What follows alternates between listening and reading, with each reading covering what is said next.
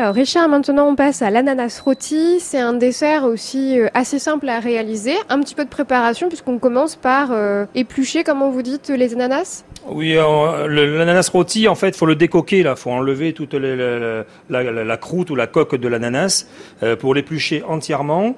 Alors vous enlevez la tête et la queue, vous le mettez sur euh, sa base, vous l'épluchez comme une orange avec un couteau, attention. Vous le coupez en quatre, vous enlevez le petit trognon qui est à l'intérieur. Et après, le, le quart d'ananas, on va le rôtir. On va le rôtir dans une poêle avec un petit peu de beurre, un petit peu de miel et un petit peu de sucre cassonade et on va le flamber au rhum. Mais les ananas, quand on fait des ananas chauds comme ça, rôtis, ça permet de passer des ananas qui sont pas très mûrs, en fait.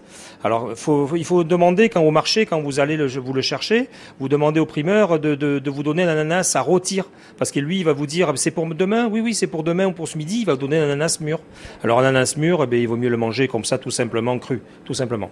Donc, regardez, là, j'ai enlevé la coque de, de l'ananas. On en a quatre morceaux. Je mets un petit peu de beurre. Ma poêle est chaude. Je mets un petit peu de beurre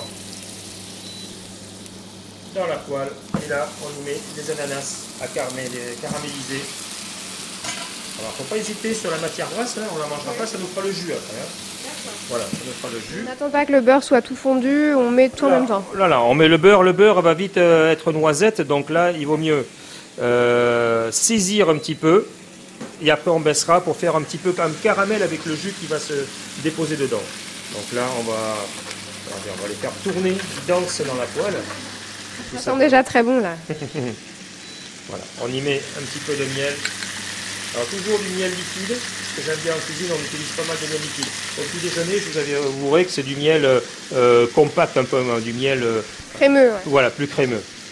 C'est un miel d'acacia? Alors là, ça c'est un miel d'acacia, oui. Alors tout à l'heure, euh, oui, ça c'est un miel d'acacia. Connaît un peu comme il est liquide et la couleur claire. Voilà, clair.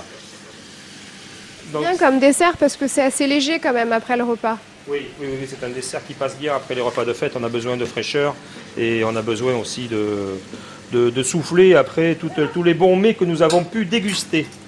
Vous avez rajouté du sucre cassonade. Alors, un petit peu de sucre cassonade, alors un petit peu de beurre, un petit peu de sucre cassonade, un petit peu de miel. C'est ce qui va faire la sauce. Regardez, déjà, il commence à colorer.